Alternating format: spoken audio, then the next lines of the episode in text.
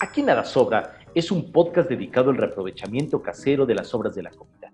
Pero no pensemos ni de broma en lo que queda en el plato de quien ya comió, sino lo que puede ser aprovechable por ser demasiado. Hablaremos de las verduras olvidadas en el fondo del refri, del pan que se hizo duro, de las frutas que están muy maduras y del guiso que después del tercer día no se acaba. Aquí nada sobra está pensado para el día a día, recetas sencillas y sabrosas que cualquiera puede preparar. Yo soy David Santa Cruz, también conocido como arroba la banquetera, y hoy hablaremos de quiche, tartas y pies. Para ello nos acompaña un grupo de expertas y expertos de la cocina. Hola, yo soy Pola Trace, autora de polacocina.com y me pueden encontrar en redes como arroba Pola Y hola, ¿qué tal? Yo soy Sebastián Amaro y me pueden encontrar tanto en Twitter como en Instagram como arroba el Tate Amaro. La quiche Lorraine, en femenino en francés, es originaria de la región de Lorena, en el noreste de Francia. La palabra quiche se deriva del vocablo couchen en el dialecto lorenés, que a su vez deriva del alemán Kuchen, que significa pastel. Básicamente, estamos hablando de una especie de tarta que va rellena de huevo con crema fresca. Con el tiempo se le fueron agregando ingredientes como el tocino o pancheta y de ahí fue derivando en una preparación ideal para deshacernos de lo que sobra. A una tarta, ya sea dulce o salada, se le puede agregar casi cualquier ingrediente que nos haya sobrado en la cocina. Espinacas, pollo, jitomate, carne molida, calabacitas, queso, manzana, fresas. Y es tan versátil como una pizza o una tortilla. Le cabe todo. Por ello, en Aquí Nada Sobra, les vamos a dar un par de consejos para que aprendan a hacer este guiso que además es muy rendidor. Pola, tú viviste un tiempo en Francia, tú estudiaste en Francia, de hecho. Estudié en Francia, no, estudié nada que tuviera que ver con la cocina, pero creo que el acercamiento que tengo, por lo tanto, a la quiche es, este es un platillo súper, súper, súper barato, tanto para tú comer en tu casa como para comprar en una panadería que vas camino al trabajo. Generalmente, bueno, en Francia se desayuna muy poquito porque a las 12 del día es la comida pesada y después en la cena, la quiche es una comida como más típica de la hora de la cena, fíjate. Nosotros como que relacionamos los huevos con este con la mañana, pero también este es algo que se come durante la cena y como dices, es algo en lo que podemos poner casi casi que lo que sobró, el equivalente un poco de la pizza en Italia, donde pues le puedes poner todo lo que tengas ahí, sobras, pedazos de verduras, etcétera. Tiene algunos truquitos, este, los trucos principales creo que tendríamos que hablar en un momento de las masas. Eh, creo que tenemos que hablar de la proporción, ¿no? Que era lo que estábamos este, hablando hace un ratito y les decía que para mí es una proporción para que quede cuajada. Siempre voy a usar una proporción de 6 huevos por 600 gramos de relleno. Estos son 200 de crema, 200 de queso, el que sea que se derrita, se puede usar, y 200 del relleno. Ahora, cuando es un relleno que tiene agua, como ahorita que hablabas de jitomates o como la vez pasada que hablaban de hongos, se cocina primero en el sartén, se reduce para que suelte toda esa agua y ya podemos juntar de eso 200 gramos y mezclar, poner en una masa de pie y se va directamente al horno. esto que dicen de que a los mexicanos nos da miedo el horno, creo que punto número uno nos da flojera porque generalmente en el horno tenemos lleno de moldes, ¿no? Y de, cosas y de trapos y de entonces tienes que sacar. Luego tienes que prenderlo. Pero para mí es todo lo contrario, porque pones algo en el horno, pones una quiche y ya. Y te desentiendes, ¿no? Exacto. Te pones a hacer otra cosa, la sacas cuando ya está. Totalmente. La acompañas con una ensalada y listo. Que también está vinculado a que el gas es caro, o, o tenemos esa idea que el gas es caro. Yo aprendí a hornear cosas en Argentina que el gas es baratísimo, sí, baratísimo es muy barato. Entonces, todo funciona, la calefacción, todo funciona con gas. Eh, y, todo, todo se mete, las milanesas se hornean, eh, todo se hornea. Y, y bueno, ahí fue donde aprendí, porque aquí en México, con mi familia y tal, era muy difícil. El pavo en Navidad, algún pastel de carne, eh, alguna pasta que, que gratinábamos, pero fuera de eso era muy complicado. Sí, quizás está esta idea de que las personas creen que prender un horno y hacer todo el numerito para cocer únicamente una quiche si es francamente, pudiera pensarse como un gastadero de, de gas, ¿no? Pero en realidad creo que como comentaba Pola, eh, tiene un montón de usos y, y, sí puedes utilizar, es tan variada la quiche y le puedes agregar prácticamente cualquier cosa que tengas en el, en el, refrigerador que te haya quedado un guiso o incluso alguna sopa con verduras y esas verduras las puedes colar y esas propias verduras utilizarlas dentro como en el relleno, que a veces sí valdría la pena quitarse un poco esta idea o este estigma de que el horno es complicado o que el horno es muy tardado, porque además una quiche en realidad no tarda demasiado está esta idea, por ejemplo, que a mí me gusta más, cocinarla previamente, haces la masa, eh, la pones en el molde y la cocinas en crudo, como se llama. En blanco. Pones al red, en, blanco, tienes toda la razón, regresa, rewind. sí, ¿por qué dije en blanco? De nuevo, me regreso a eso. No, no le este, vayan a quitar que te corregí. Sí, no. No le quiten el placer a Pola de haber corregido. Exacto, pues sí, te digo. Al profe Amaro. Hoy, hoy amaneció con los guantes de box, pero bueno, la idea es poner un aluminio y ponerlo con frijoles o con lentejas o con algo que, que haga peso y cocer la masa. Cocer, que cosas la masa alrededor de unos 15 minutos, 20 minutos a 180 grados bien centrado en el horno, lo sacas, quitas, eh, el, papel aluminio junto con los frijoles o lo que hayas puesto para que hiciera peso y ya puedes agregar la, el relleno que decía Pola con los huevos, el queso y lo vuelves nuevamente a meter y en, en unos 30 minutos ya está, ya está cocido. Puedes incluso hasta jugar un poco con la temperatura, lo que yo hago es, empiezas con una temperatura de 180 grados, te esperas unos 20 minutitos y para terminar y, darle un poco de que esté más dorado, puedes subirle a 190, casi 200 y dejarlo unos otros 15 minutitos y ya, lo sacas. Lo, eh, lo, que es importante también es que esté bastante fría la, la quiche antes de poder desmoldarla, porque si no, se te va a pegar y no va a ser, no va a ser posible hacerlo, ¿no? También esto que decía Sebastián de... Puede ser papel aluminio, también papel encerado funciona. Sí, sí, y puede ser. Por ahí, a mí lo que me habían enseñado era picarle a la, a la masa, hacerlo unos, con un tenedor, también para que no, no se aguade, y después de que ya está cocida, pintarla con huevo antes de poner el, los, los relleno. para que no, el relleno para que sirva como barn, para que no se... O puedes pintarla con un poco de aceite. Fíjate que yo tengo un truco para eso cuando no, no tengo el tiempo de, de, cocinar a blanco la masa, que pues como se debería de hacer. No sé si nos tenemos que regresar un poquito a decir, una quiche básica es la masa en un molde de pie. Sí. Que se puede cocinar aparte o no. Y luego este relleno que yo les decía de crema, queso, huevos y algún relleno, ¿no? Bueno, para generalmente se llama una masa quebrada y lo que es importantísimo de esta masa es que tiene dos detalles que son súper importantes. El primero es que no, es una masa que no se debe manipular con las manos o se debe manipular lo menos posible. ¿Por qué? Porque es una masa que está hecha principalmente de mantequilla. Entonces, al, manipularla con las manos, le vas quitando esa grasa y luego al momento de estirarla se va a hacer, te va a ser mucho más complicado. Y el segundo tip, antes de dar la receta, es que siempre es muy bueno dos cosas. Enfriar la masa antes de estirarla.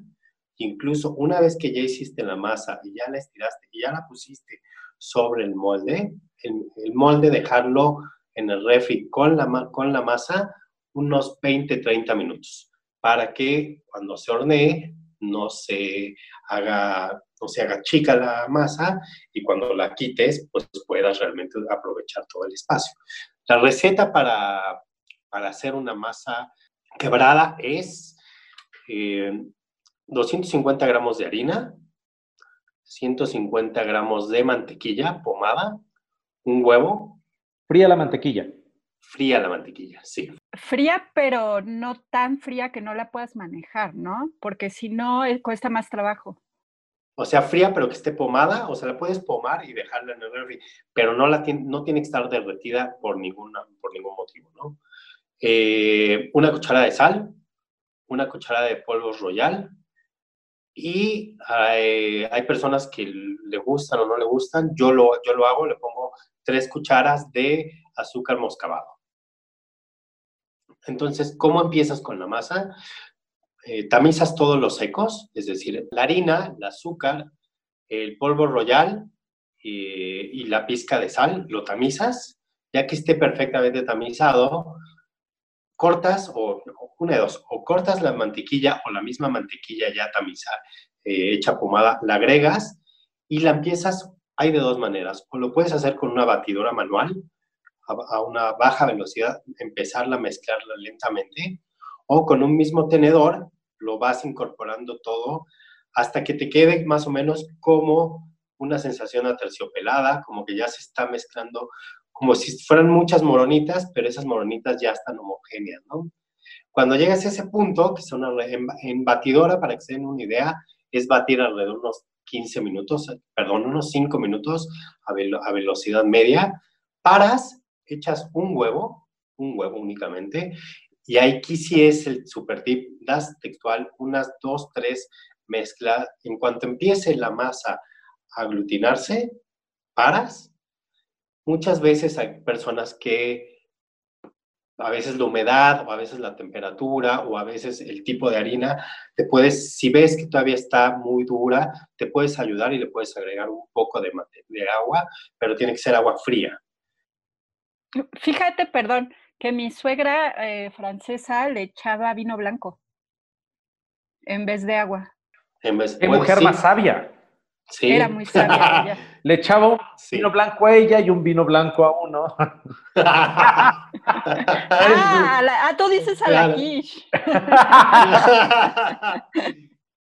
bueno, Le echas uno a uno, uno al guiso, uno a uno. Y ya cuando terminas eso ya va a ser una masa ahí toda estirada y finalmente vas a terminar más hecho para... Exacto, salsa borracha. Pero bueno, ya que tienes tu masa, la pones a enfriar evidentemente la tienes que cubrir o con vitafil o la metes en una bolsa. El chiste es que esté más o menos una media hora. La sacas y, con un rodillo la, pues la estiras. Eh, generalmente la manera más fácil de hacer esto es en una mesa perfectamente limpia. Tiras un poco de harina, pones la masa encima y empiezas a trabajar siempre desde el centro de la masa desde el centro hacia los extremos empiezas a, estirar, porque si lo, haces de, si, lo haces de manera desordenada, no te va a quedar una masa eh, que tenga el, grosor eh, parejo en toda, la, en toda su circunferencia, ¿no? Y ya que tengas la masa, es importante también a previamente el molde donde lo vas a echar, ponerle un poco de mantequilla o aceite, lo embadurnas todo, le pones un poco de harina, lo cubres todo con la harina para que cuando pongas la masa no se pegue. Y ya, pones la masa, cortas los moldes, eh, puedes picarla como decías David y meterla en el refri. Meterla en el refri unos 30 minutos y ya, cocinarla en, cocinarla en como les había contado previamente, con, con el papel aluminio y unos frijoles o unos garbanzos o lo que tengas para que haga eh, presión.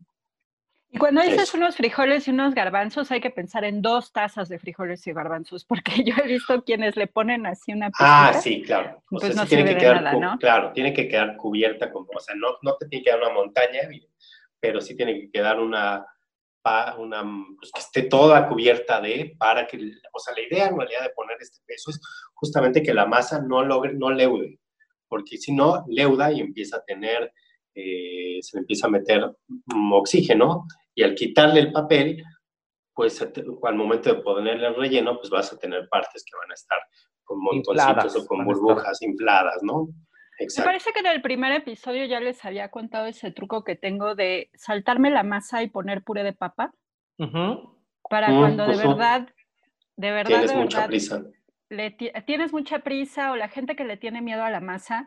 Y a mí me parece que lo que es muy importante decir, eh, justo porque estábamos diciendo que la gente le tiene miedo al horno, es que la masa suena difícil porque te dicen muchas cosas que no debes de hacer, pero realmente no es una cosa del otro mundo, le tienes que ir agarrando la onda, tienes que saber que hay que voltearla cuando la estás este, extendiendo para ver si no está rota por abajo, etcétera, pero no hay que tenerle miedo porque al final lo peor que va a pasar es que tengas una masa demasiado gruesa y digas la próxima vez la voy a hacer más delgada. Claro. Claro. Hay que, hay que aprender a jugar con, este, con esto. Yo tengo una receta de masa quebrada sin huevo que tiene algunos truquitos para que no se encoja, porque la experiencia que he tenido es que mucha gente me dice, es que se me encoge la masa, ¿no? Entonces eh, hay que pensar que el huevo, la, la clara de huevo es elástica y le da a la masa esta elasticidad que a veces queremos, pero a veces no queremos, ¿no?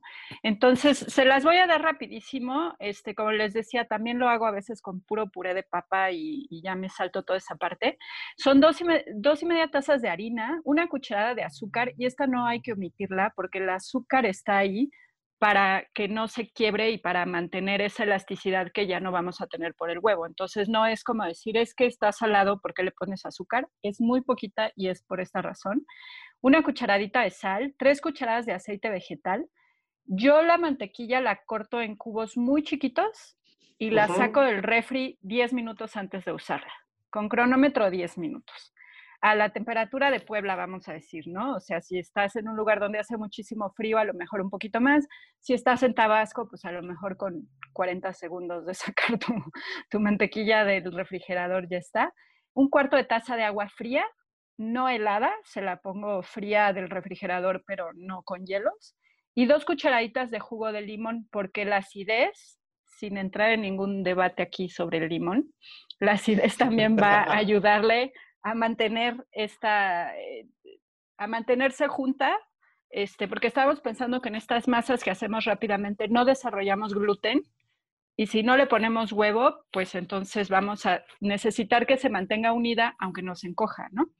Entonces, la mantequilla la saco 10 minutos antes, después voy a mezclar la harina en la batidora este, con el azúcar y la sal, igual que lo que tú decías, y empiezo a batir muy despacio y le pongo el aceite.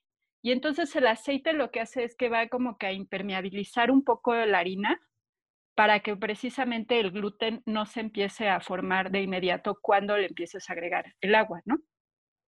Le voy poniendo los cubitos de mantequilla, no se tienen que integrar por completo, este, vamos a obtener esta consistencia la que hablaba Sebastián, que es como consistencia como de arena, ¿no? Como cuando arena húmeda la agarras así entre las manos.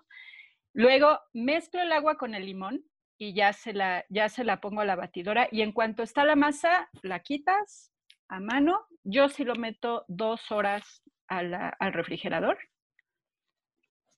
O puede, y ya después, 10 a 15 minutos antes de extenderla, ya la sacas. Ahora, esta masa te sirve hasta para galletas, Sí. te sirve para muchísimas cosas y es una masa muy buena porque no va a perder su forma. Claro. Las dos masas nos sirven para, o sea, como base para prácticamente todo Sí, salado, dulce. Era, era lo que pensaba decirte. Las, la masa, por lo menos la básica que yo di, puede servir tanto para cosas saladas como para cosas dulces. Y Pola, lo que comentas es impo- importantísimo y eso es algo que igual no lo terminé de explicar o no se terminó de entender, pero si tú la al proceso de empezar a amasar una masa es justamente empezar a desarrollar el gluten que tiene. El gluten, la finalidad que hace es, le estás metiendo un poco de aire. Entonces, unas masas, cuando las trabajas mucho, eh, estás metiendo aire y cuando empieza a leudar, pues te va a leudar y te va a quedar un pan esponjoso. Aquí, aquí hay que pensar que justamente queremos lo contrario. No queremos que leude, queremos que leude lo menor, queremos prácticamente tener una consistencia crunchy, eh, lo más firme posible, para que nos dé además la consistencia necesaria y la base suficiente para que cuando podamos agregar los otros ingredientes encima, pues esta se pueda cocinar de manera adecuada y no nos quede una cosa eh, pues muy blanda, ¿no? Perdón, creo que ahí me salté los trucos que iba a decir antes. Este, uno es que yo para quiche y tartas siempre uso recipiente de vidrio, porque el vidrio se calienta muchísimo y se mantiene caliente. Entonces, la masa, que es lo que toca el vidrio, se cocina así y no empieza a absorber los líquidos del relleno. Y entonces no queda aguada. Evitamos queda que sea aguada. aguada. Y para los que son con relleno cocido, como es el caso de las quiche y también de algunas tartas dulces, sobre la masa, si no me va a dar tiempo de cocinarla antes, le pongo unos, un poquito de avena cruda, no mucha, una cucharada y media más o menos, para que absorba el exceso de líquido, lo metes al horno, el vidrio se calienta, cocina tu masa y el exceso de humedad que puede haber ahí lo absorbe la avena, la avena ni la sientes en el momento en el que, te digo, le pones cucharada y media, no dos tazas, ¿no? Y no la sientes, se va a, a mezclar con tu relleno y te va a hacer que te quede crujiente y no toda mojada, ¿no? Ahora vamos con relleno básico. Relleno básico. Nada más un tip ah, de relleno básico que creo que puede funcionar. La idea también, que es algo bien importante, es que en realidad no queremos un huevo revuelto. No queremos un huevo, sea, un, qui- un quiche no es un huevo revuelto. ¿Por qué lo digo? Porque muchas personas podemos pensar que, ah, bueno, pues es muy fácil, mezclamos crema, mezclamos el huevo, lo mezclamos todo junto con el relleno que queramos y lo metamos en el horno y que se quede en el horno el tiempo que sea. Si hacemos eso, o sea, no, no tenemos un manejo, cuidado con los tiempos, al terminar de sacar el quiche nos va a quedar un quiche muy seco. Y en realidad la intención del quiche es que tenga una consistencia húmeda, que esté Así esponjosa, exacto, cremosa. Y aquí hay un tip, puedes hacer, por ejemplo, eh, yo por eso decía lo de las temperaturas, porque cuando pones, hace- juegas con un poco con, con la temperatura que empiezas al principio cocinarlo con 180 y después los últimos 15 minutos con 190, puedes abrir incluso el, el horno y echarle un poco de, con un vaporizador de agua para meterle un poco de humedad al, al horno y que cuando saques esa quiche, justamente no te quede ahí un huevo revuelto, que es lo que no queremos, ¿no? Claro. Otra opción es, jugando ya con temperaturas, te va a tomar más tiempo, pero si lo dejas uno arriba de 40 minutos, casi una hora, a 150 grados, te queda, Ujú. punto- o sea, evitas que se seque. Digo, te va a tardar más tiempo. Este, en Argentina, que digo, se, prepara- se cocina mucha tarta, se acostumbraba a hacer eso. Y, digo, y a partir de ahí, lo que, lo que decía este, Pola, pues ya empezamos podemos empezar a utilizar todas las obras, todo lo que nos queda, un, un poquito de pollo. La última vez que hice agarré tenía justo un poquito de pollo, un poquito de espinacas, ya, ya cocidas, las escurrí bien porque si no se aguada el quiche, ¿no? Lo que decía bien Paul al principio, hay que cocinar todo primero, las verduras, lo que vaya a ser agua, calabazas, jitomate, tal, porque si no suelta el jugo y nos aguada la mezcla. Y entonces ya Sí. va a quedar, ya no va a quedar ni flancito ni como tortilla de huevo, sino va a quedar medio, ah, va a quedar medio guacala, ¿no? Va a quedar aguado. Nuevo Incluso hasta se puede separar y puede quedar arribita el jugo, los jugos. sí, sí, Has eso es hecho unas quiches terribles en tu vida, ¿verdad? Putz, malísimo. He aprendido a la mala, aprendí a la mala, pero bueno, Algo con lo que queda buenísimo y que luego es muy común que suele quedar, por ejemplo, con rajas, con las típicas rajas con crema que tienen cebolla y que ya tienen el norte. esas rajas son ideales para, para un quiche, ¿no? Eh, muchas personas que también tienen el picadillo ahí, el picadillo también, ojo, si es este picadillo que es muy caldoso, les repito, la intención es colar ese picadillo para quedarte únicamente con la carne y las verduras y esa carne que tienes ya la mezclas con las proporciones que decía Pola, ¿no? 200 gramos de, esa, de ese relleno, 200 de queso y 200 de, eh, Crema. de crema, de crema. Más seis huevos. por ejemplo, decía Sebastián al principio, sacas las verduras de, de la sopa y la cuelas, sacas el, cuelas el, el, el picadillo. No tiren el caldito. El caldito de ese picadillo puede servir para una sopa. Claro. Ah, lo que sobró de la sopa de verduras se lo pueden hacer a una sopita de fideo, se lo pueden, pueden eh, congelarlo y con eso después hacer una sopita de fideo o cocinar un arroz, porque recuerden, aquí nada sobra. Entonces, aquí podemos reutilizar todo eso, ¿no? Todo lo que nos... Eh, fíjate que hablando de justamente aquí nada sobra, que se supone que es el tema y que siempre nos lo saltamos por 25 minutos. La otra vez alguien preguntaba sobre las hojas del poro, las verdes. Entonces, las verdes muy oscuras yo las quito para usar en caldo, pero las verdes clarito, este, esas, esas rebanaditas cocidas con salchicha es mi quiche favorita. Poro y salchicha se vuela la barda y es baratísimo, facilísimo. Las salchichas pueden ser, pero de verdad de lo más barato del mundo y increíble. Porque ya después nos vamos a ir con combinaciones muy este, complicadas. Y creo que otra muy buena idea hay que pensar cuando dices que colamos las verduras que teníamos, que usamos las rajas, es abrir la despensa y sacar una especia que no tenía el plato original, para darle otro sabor y no solamente otra forma, ¿no? Entonces yo siempre tengo de este bote de hierbas italianas bueno, yo soy fan de ponerle comino a todo. O sea, yo soy fan de ponerle comino a... Ah, ¿qué? Y hay muchas personas que odian el comino, ¿no? Porque es un sabor muy... Es que es un sabor muy fuerte, muy característico. A mí me gusta mucho, pero yo recuerdo que hay, muchas personas que no, no les encanta, ¿no? Hasta la canela, por ejemplo, ¿eh? La canela también puede... ¿Saben cómo queda una quiche muy rica también? y es lo más sencillo, con mezcla de cebollas. Eh, la típica cebolla que ya lleva ya abandonada, por ejemplo, puedes incluso tener un, mezclas un poco de cebolla morada, un poco de cebolla blanca, o estos tallitos también muchas veces que a veces tiramos de la cebolla cambrai, todo eso lo puedes cortar y con la simple cebolla más el queso más la crema, ya estás, pero del otro lado. Sí, ya estás del otro lado. Y ahorita que decimos del horno, ¿sabes qué también pasa? Digo, yo cocino muchísimo, ¿no? Porque tengo que sacar dos recetas al día para la página. Pero planeo prender el horno. Entonces, sacas, por aquí sacas el quiche y por aquí metes el pastel azteca. De la masa, casi siempre sobra, de todas las recetas que yo tengo de masa de quiche, siempre da, para dos tartas. Nunca da para una sí. Entonces, con esa que sobra, la puedes extender, le pones otra vez pero extender así sin molde. Le pones un poquito de avena, como siempre hago, fruta, una mezcla de, pueden ser nueces, pueden ser almendras, pueden ser avellanas, con tantita mantequilla y azúcar, y la doblas hacia adentro, lo que se llama una galette. Las orillas las doblas para que no se salga la fruta, y sale la quiche, metes la galette. Aprovechas el... Exactamente. Aprovechas el calor, ¿no? Claro. Sí, y ya este, pues todo lo que tengas que hornear. además, pues también siempre es una buena idea cocinar para la semana.